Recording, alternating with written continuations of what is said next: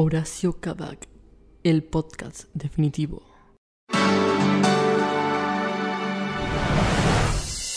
Bueno, hola, buenos días, buenas tardes, buenas noches. Eh, eh, mi nombre es Florencia y es muy probable que me ponga a tirar cosas aleatorias sobre publicidades con dudosa eh, fuente verídica. Y vamos a ponernos a hablar con acá mi compañero a mi izquierda. Hola, soy Nicolás. Estoy a la izquierda, pero yo no, yo voté a Macri. esto, lo tenía preparado. Es, un poco televisivo. esto lo tenía Es, preparado. poco de radio. Esto lo tenía preparado y al que no vea no se va a ver bien, pero tengo una remera del pro puesta. Verde. ¿Del qué? Del pro. Eso lo tenía preparado. Estaba preparado. No, Esto mentira. Es muy poco, esto es muy poco de radio. Claro. Eh, data igual. eh, nada. eh, yo de chiquito miraba mucha tele. Miraba mucha televisión. Entonces miraba muchas mm, propagandas. Nada. Ese es mi. Ese es todo mi, mi interés en la publicidad. Eh. Para mí es más allá de decir eh, yo tenía predisposición para ver la publicidad, uno eh, había una experiencia constante en la vida cotidiana con las publicidades.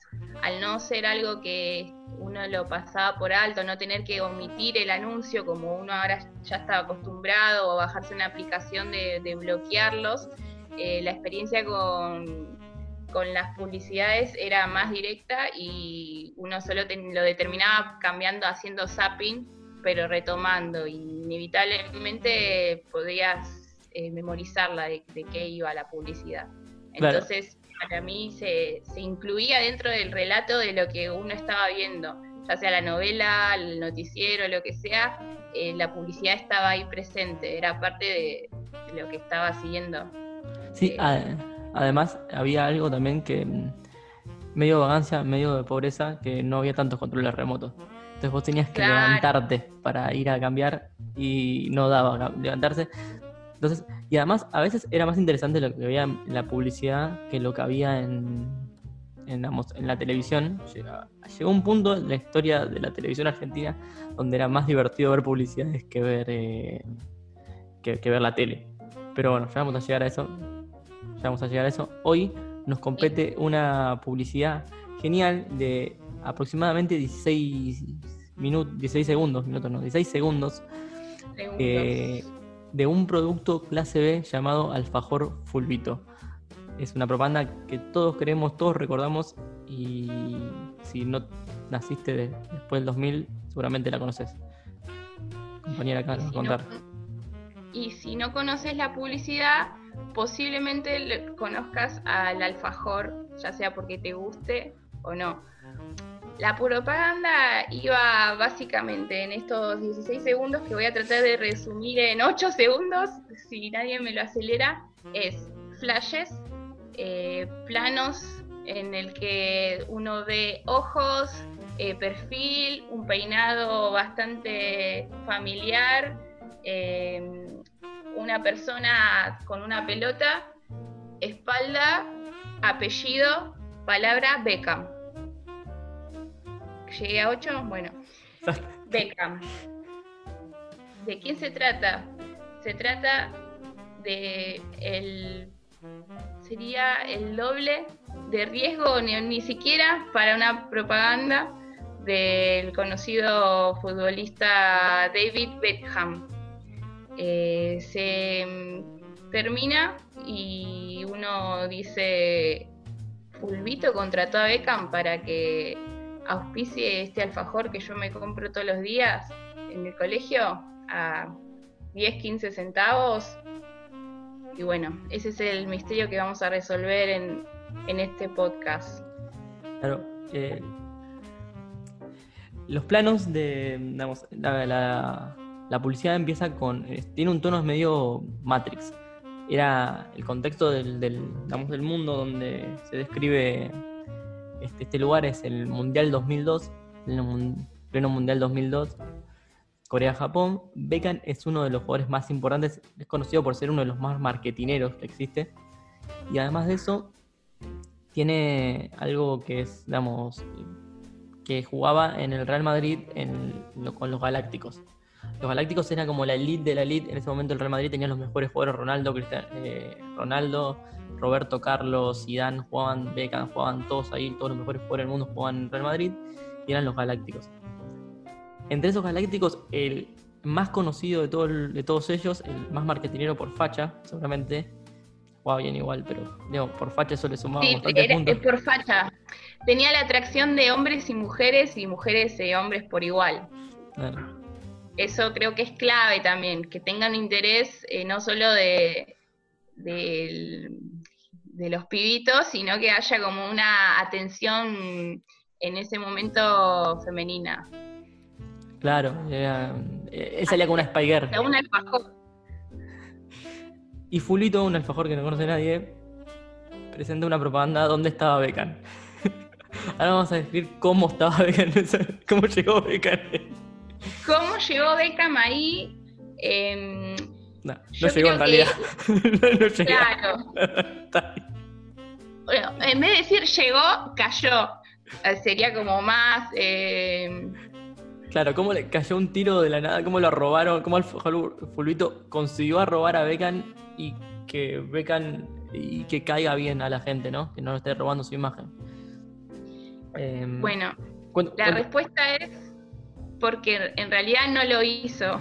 Fue toda una ilusión y el dato es que nunca lo fue y nunca tuvieron, me parece, como intenciones porque ya desde em, digamos, la anunciación de decir el apellido eh, estaba mal escrito y entonces ya de antemano te están diciendo que vos estás interpretando que es Beckham, pero en realidad nunca lo fue y ellos se hicieron cargo de que eh, te están diciendo que no lo era. Desde su concepción está planteado el hecho como un chiste, es un gag. La, la idea de que Beckham esté en esa publicidad nos dura segundos, no dura 3, 4 segundos, pero son lo suficientes para llamar nuestra atención. Es un gag, digamos, todo lo que está pasando ahí es un gag de, confusión, donde uno cree que está Beckham. Voy a, voy a escribir la, publicidad lo más claro posible, que es, eh, son distintos planos de partes de, la cara del supuesto Beckham. Eh, el plano se abre, digamos, te tiran eh, y descubrimos que no es Beckham claramente, aunque ya lo podíamos ver antes, ¿no? ya habíamos decidido que no era Beckham, pero ahora vemos claramente que no es Beckham, y Beckham dice algo como, ay papá, ¿me las puedo picar? y, tira, y Fulvito tira algo como, podríamos haber contratado a, Beckham, pero preferimos invertir en, un mejor alfajor. Lo que tenemos ahí es la picardía de la idea de cómo, cómo llegar a, a, la masa. Si traíamos a Beckham en una publicidad, le iba a a, le iba a gustar un montón de gente. Un montón de gente iba a sentirse transadida por eso, iba, le iba a llamar la atención. Pero la idea de traer un falso Beckham y hacernos un chiste con eso, hizo que se nos quede en la memoria de por vida. Sí. No, no, vamos a poder sacar nunca la idea de que Fulvito hizo esa publicidad con un falso Beckham, al cual escribió mal el nombre, la verdad no se parecía casi a nada. Era bastante, más, era bastante más cachetón. Era más parecido a Biloni que. Eh, yo creo que lo que más rompía, ponerle. Eso si estamos describiendo desde la, mm, la publi, desde lo visual.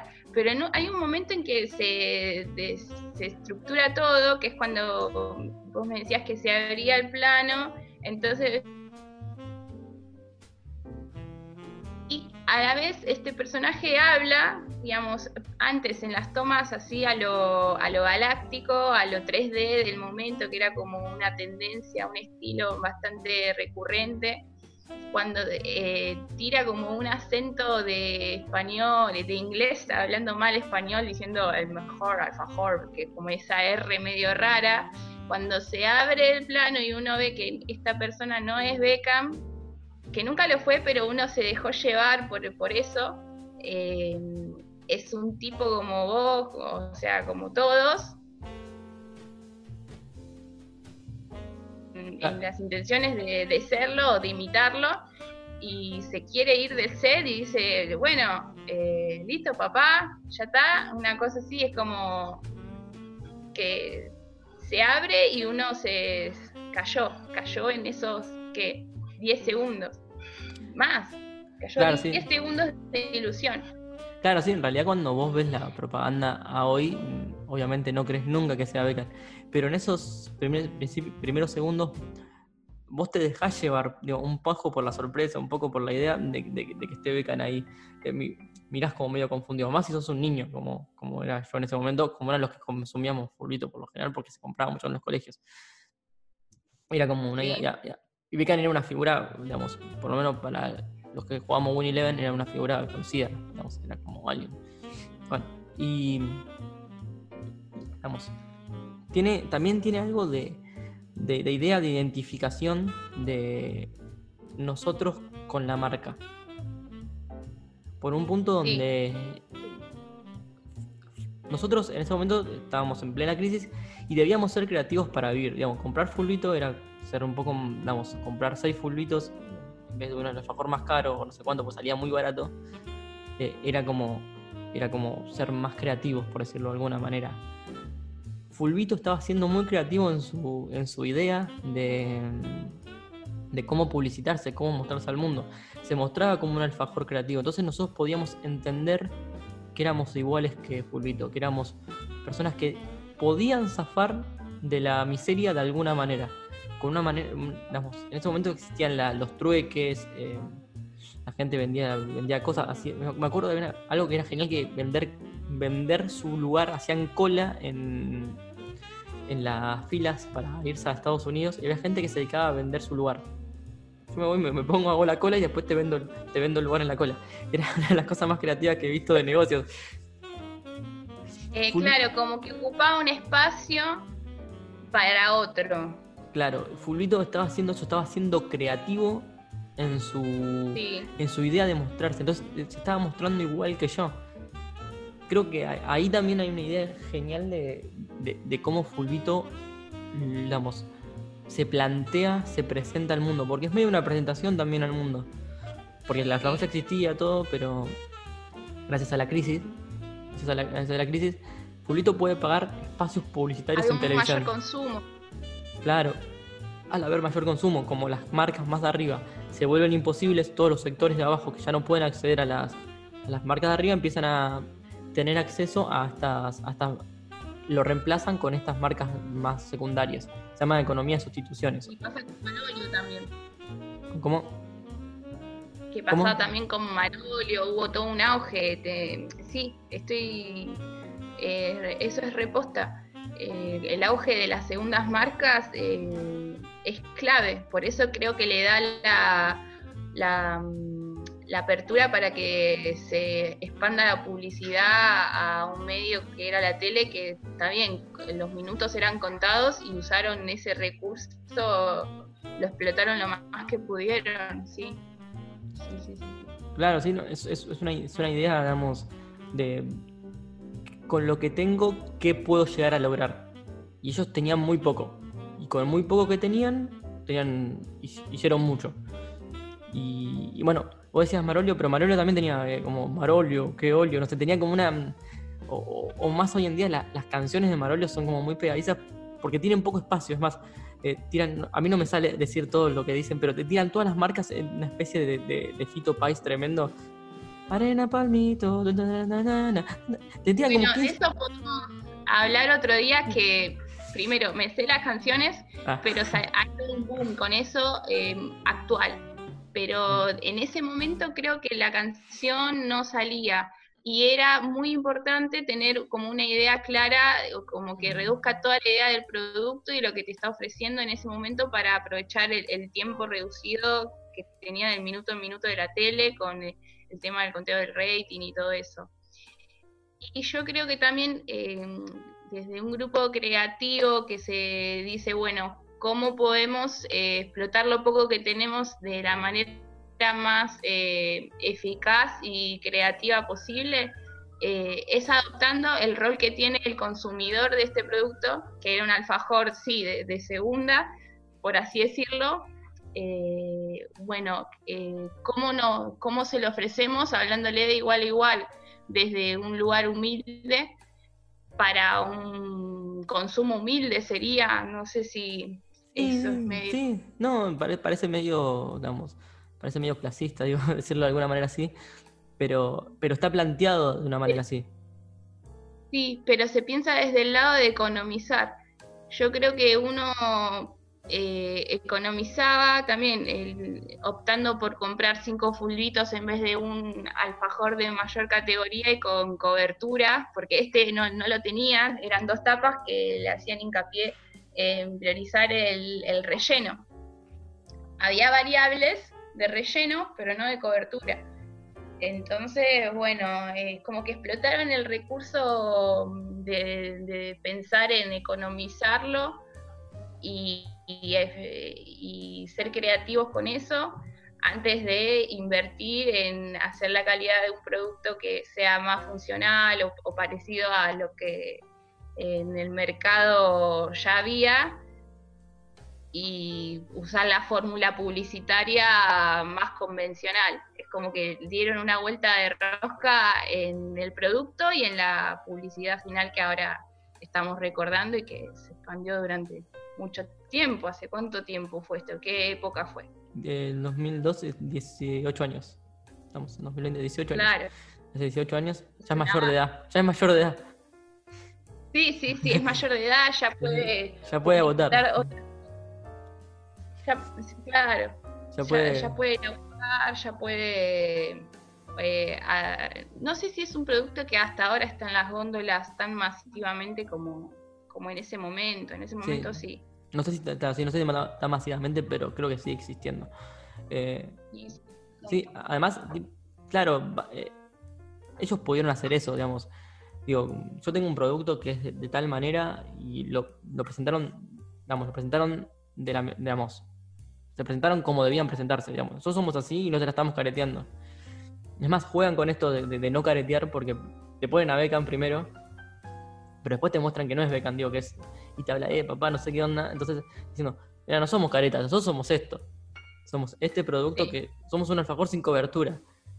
Pero somos buenos, es como. es, corta, digamos, corta la bocha, te dice, es como que. Mirá, soy. Vamos a salir conmigo, pero tengo la, tengo chiquita. pero dura. claro. el podcast tiene que llamar así. El capítulo tiene que llamar así. Pulvito la tiene chiquita pero dura. Dura mucho la publicidad. No, eyaculaba precos encima. Pero, pero, podía meter varias, podía meter varias No, pero mm, es como, como una idea bastante genial de, de, esto, de cómo Fulito logra, digamos, cómo la publicidad logra describir exactamente el producto.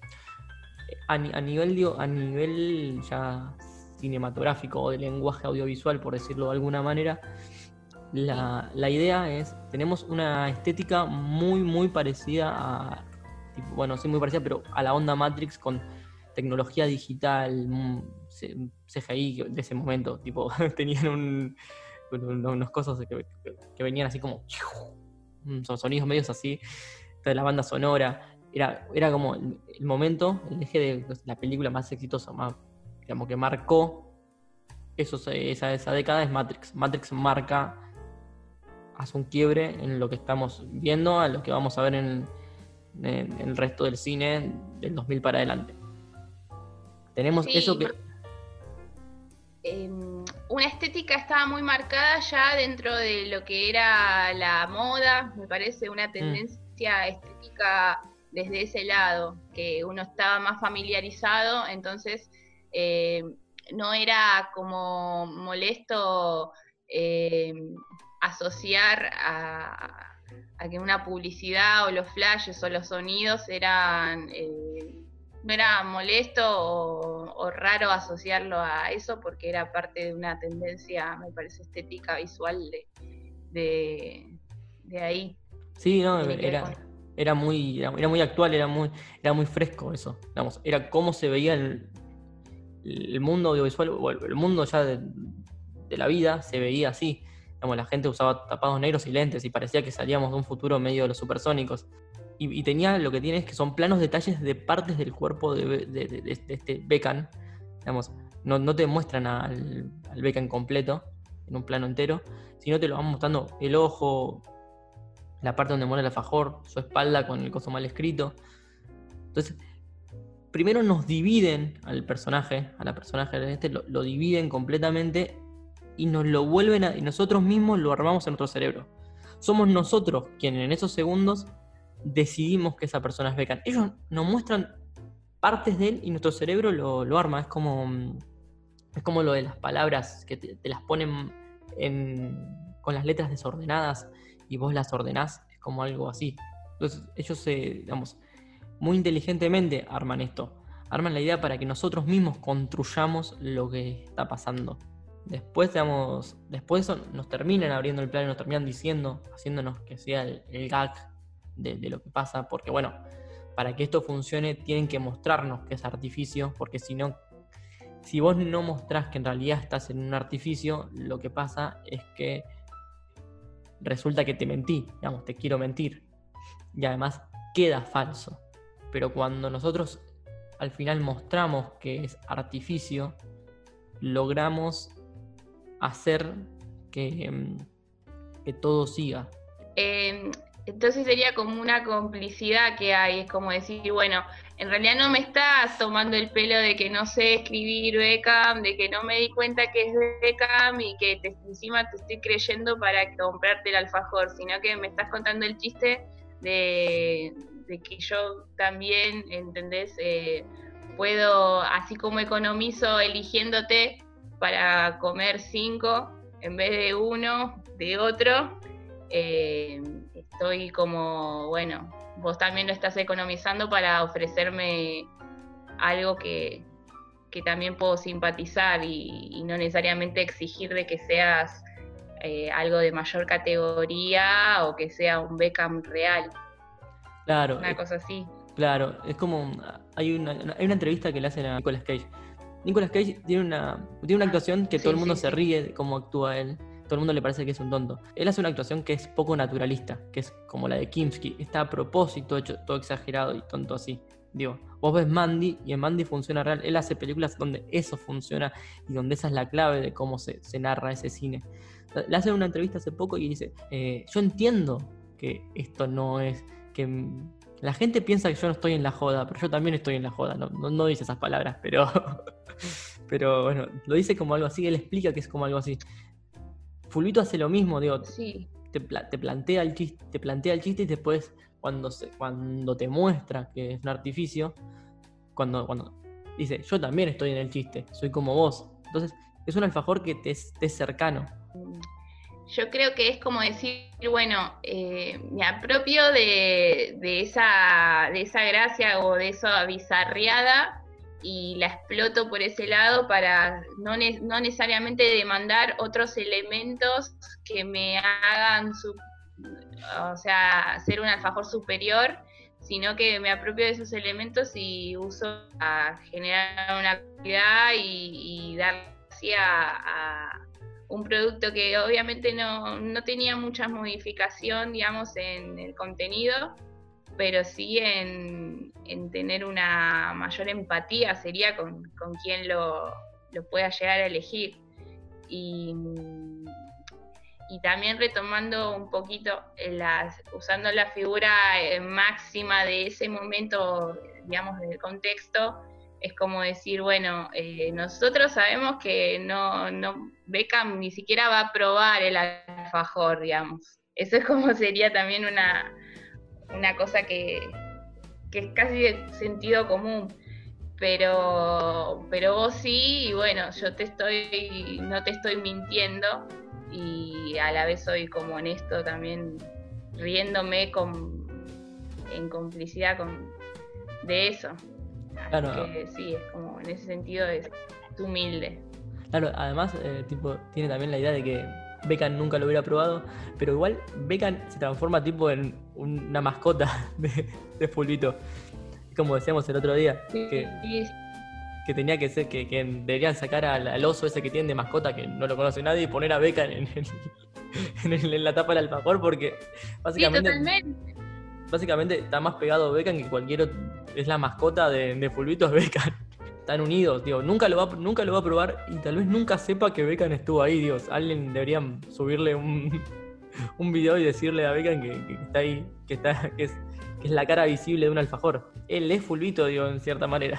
La mascota de Fulvito es él. Sí, la mascota de Fulvito es Beckham y yo creo que también algo como muy copado de pensarlo ahora con el tema eso del uso, del no uso de la mascota de, que está en el packaging, eh, digamos, no, no caen a ese recurso fácil de usar la mascota como lo haría ponerle Milka, que uno asocia a la vaca, viste, que es pintada de violeta de Milka, entonces la meten en todas sus publicidades como para hacer un acento, como en el logotipo. En este caso ni siquiera usa la mascota, digamos, y meten a otra ficticio de alguien que no tiene nada que ver con el alfajor, solo con el contexto que era del mundial, ponele y nada más.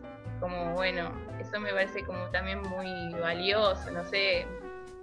Sí, sí, para mí. No usan el, chiste fácil. No, es como una muestra de, que no necesitas plata, necesitas ideas, digo. Son un par de planos, digo, ahora lo que más caro habrá salido habrá sido hacer el, toda la parte digital, todo el montaje de todo lo que está pasando ahí. Después, muy inteligente cómo está, cómo está armado todo, es idea, digo, está, hecho solamente con, ideas, es una propaganda hecha con ideas y con muy poca plata. Eh, eso es brillante, es lo que dicen los grandes directores de cine, que es, eh, para hacer cine no necesitas plata, necesitas ideas. Y vos, Flor, preguntando, si tuvieras como, como te mandaran a hacer la publicidad de, de Fulvito, tipo, te, doy, te doy un cheque en blanco igual, pero te doy los mismos elementos, necesitas los mismos elementos, necesitas, em, tienes que hacerlo mundial, jugador famoso, puede no ser Beckham, te doy esos dos cosas, ¿cómo armas tu propaganda? Y mira, yo más allá de, tener un presupuesto ilimitado, siempre voy a atender al reciclaje. Eh, no sé si, digamos, pensarlo ahora, porque creo que queda medio viejo y como uno busca omitir los anuncios lo máximo posible, porque uno, al fin y al cabo, las marcas crean, digamos, eh, su imagen eh, a partir de lo que ellas les interesan mostrar, pero el que termina decidiendo si comerse el alfajor ese o otro es uno. Entonces creo que hoy en día no tendría ese mismo efecto la publicidad. Entonces buscaría como, bueno, de qué manera eh, reciclaría toda esa idea que a mí me, por ahí me, la, pudo, la pude mantener latente durante tanto tiempo y apelando a la nostalgia, apelando al que la vio en ese momento. Entonces agarraría y le digo a Beckham, eh, qué sé yo, che Beckham, mirá, yo te hice una publicidad hace 18 años que si te pongo un poco de guita, ¿te animás a hacer la continuación?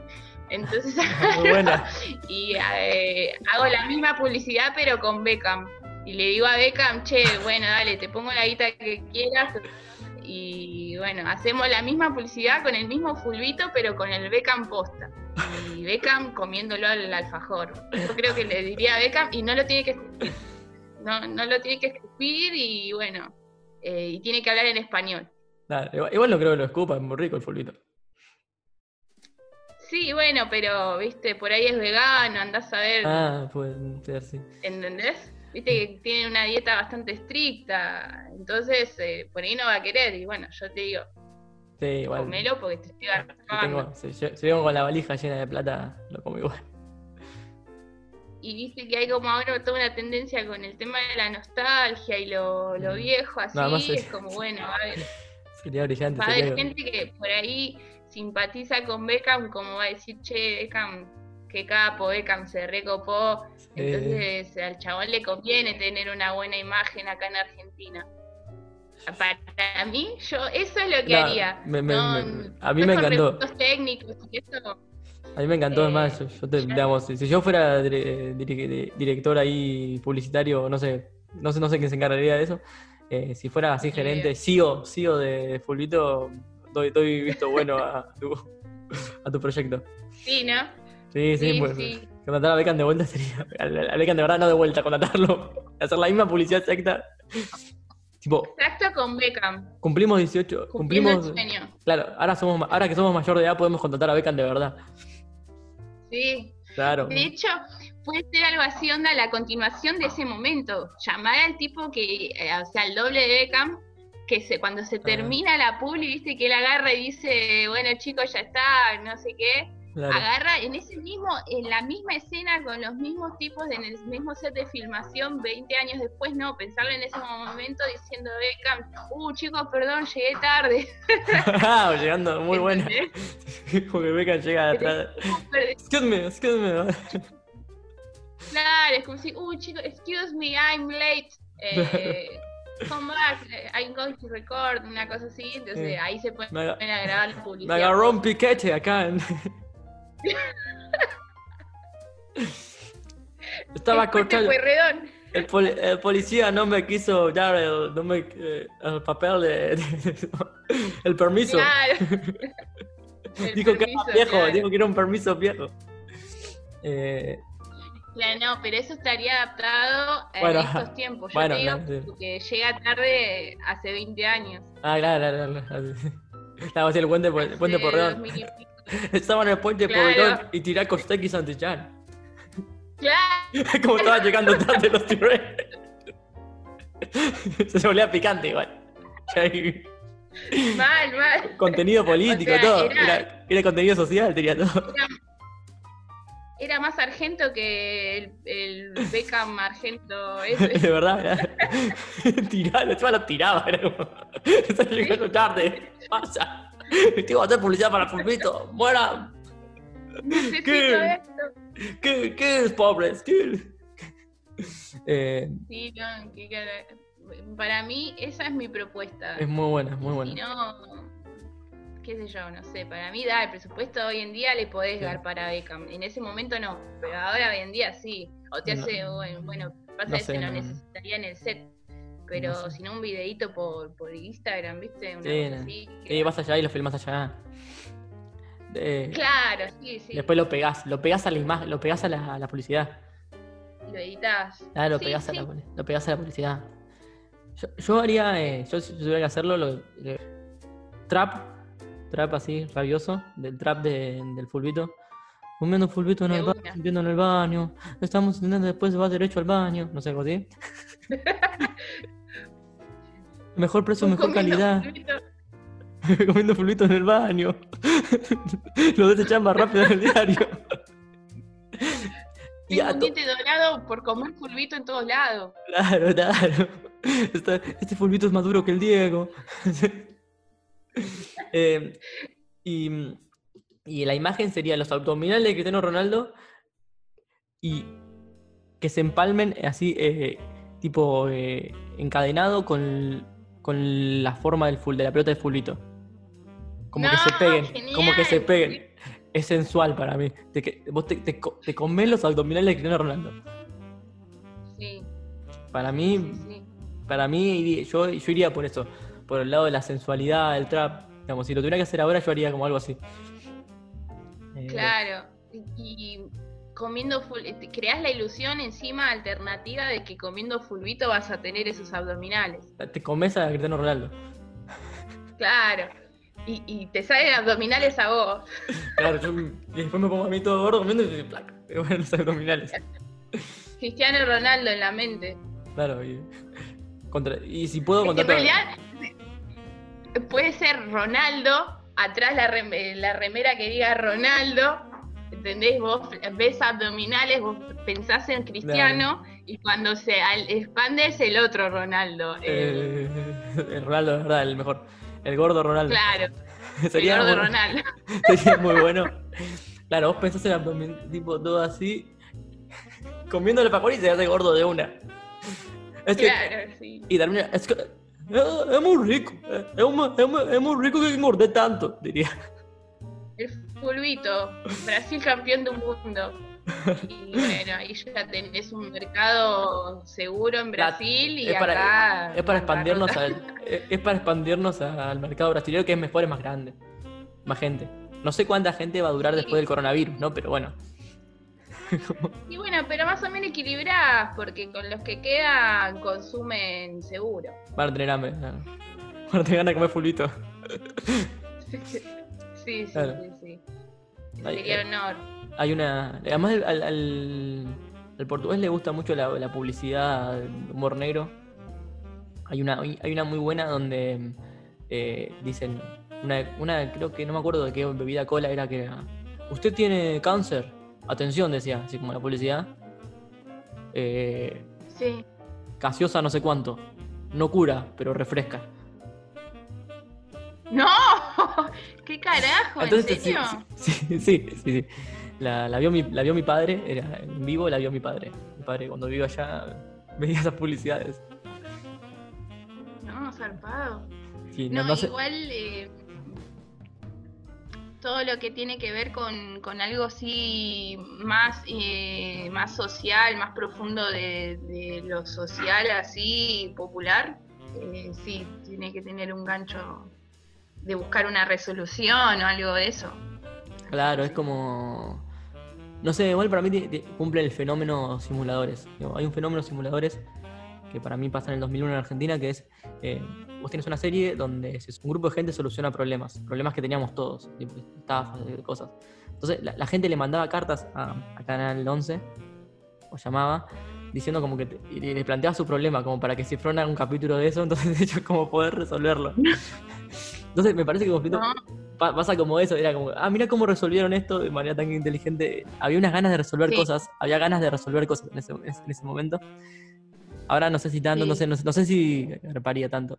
Yo iría por eso, yo iría por el lado de, la, de, la, de la sensualidad de Cristiano. La sensualidad. Sí, em, Un alfajor, el, alfajor más sensual. El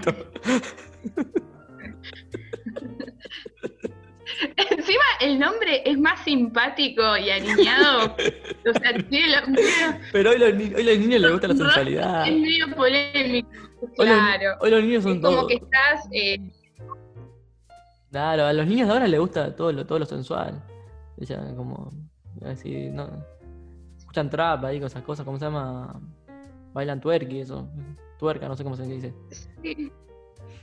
Sí, sí, hay toda una especie de, no sé si de erotizar, pero hay una sexualización de, de lo infantil bastante. Entonces estarías eh, explotando esa, esa nueva tendencia, no sería muy errado. puede que, tu propuesta de propaganda venda más que la mía, porque en, mi caso yo apelo a la nostalgia. en cambio vos este, modernizaste todo, claro. La, tuya es brillante igual, pero, pero los, niños vienen conmigo.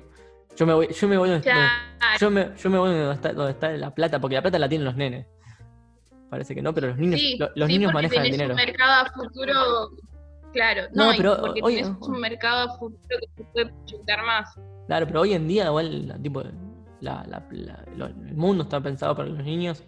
Vos, vos pensás que te fijas en la, en la cartelera poner de cine y el 60% de las películas son para niños. Eh, los niños manejan el mercado hoy en día.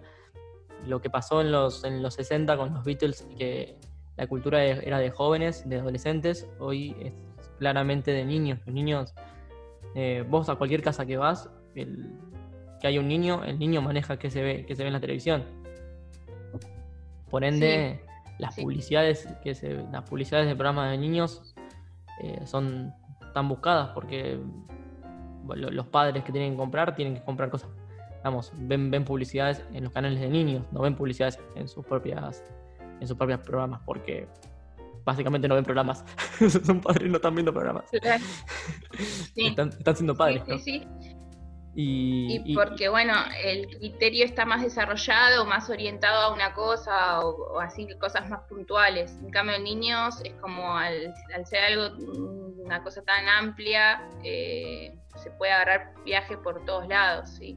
Ah, y si te pones a pensar, digamos, uno llegó a la publicidad de Fulvito siendo un niño, o sea, el recuerdo que uno tiene es desde la infancia, ahora es, bueno, la extensión de ese recuerdo. Claro, claro.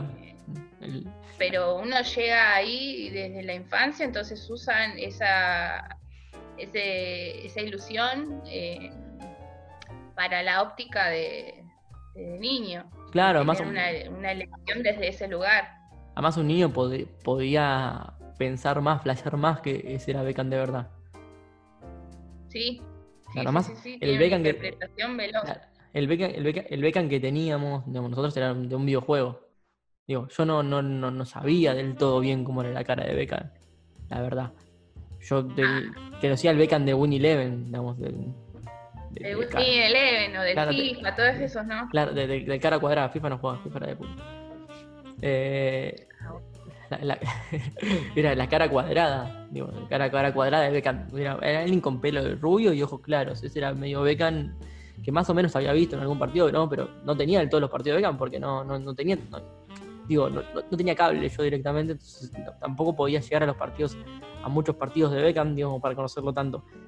Y de niño era. De mi, recuerdo, sabía quién era Beckham porque sabía jugar en el Real Madrid, sabía todo eso porque miraba, jugaba algún Eleven. Eh, y, y entonces yo podía en un momento flashear que será Beckham. Además, mi, mi, mi conocimiento de que Fulvito no puede contratar a Beckham, digo, ni idea. Digo, esas cosas no pensaba de niño.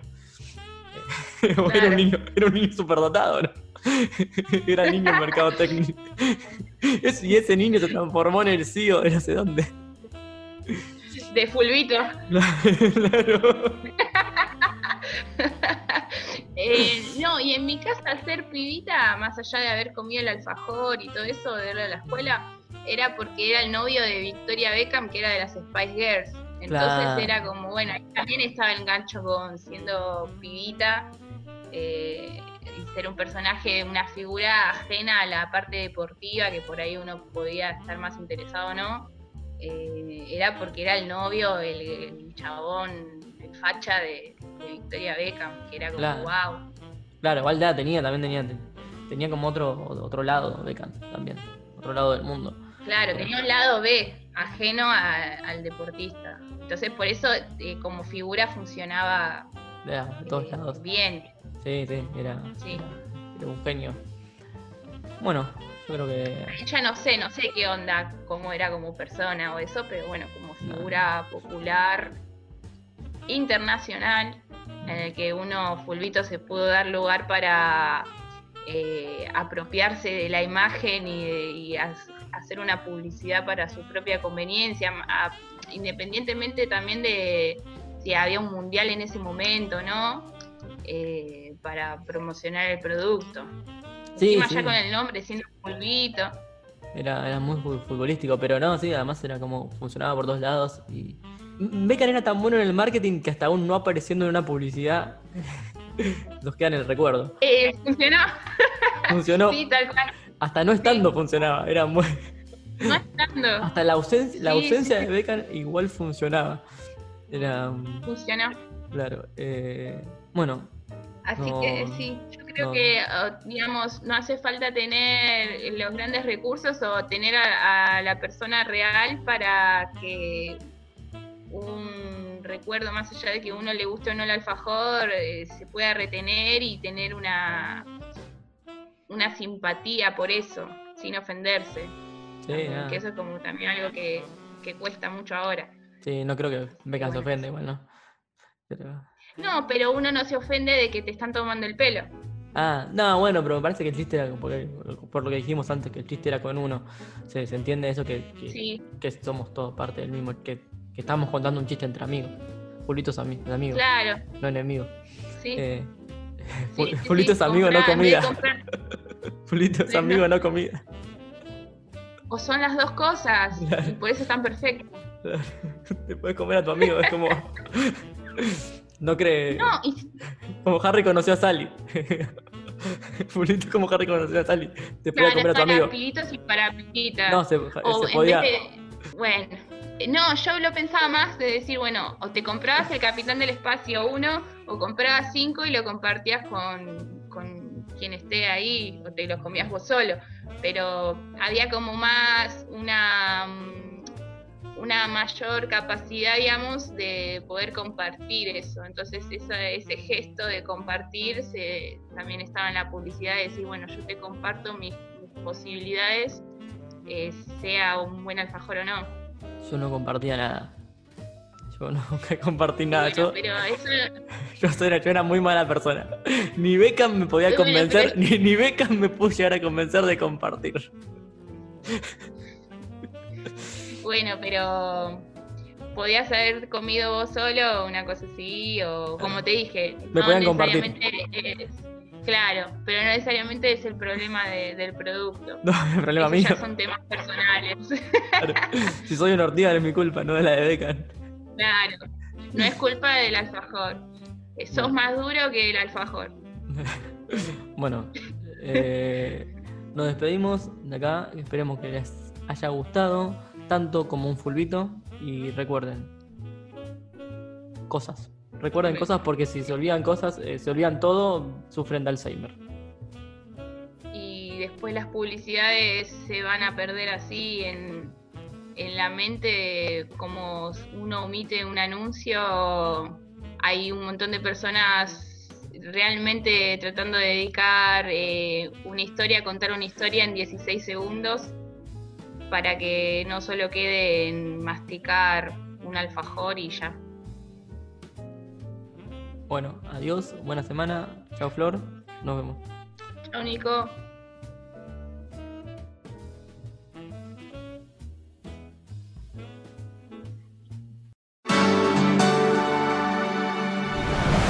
Esperamos tu suscripción.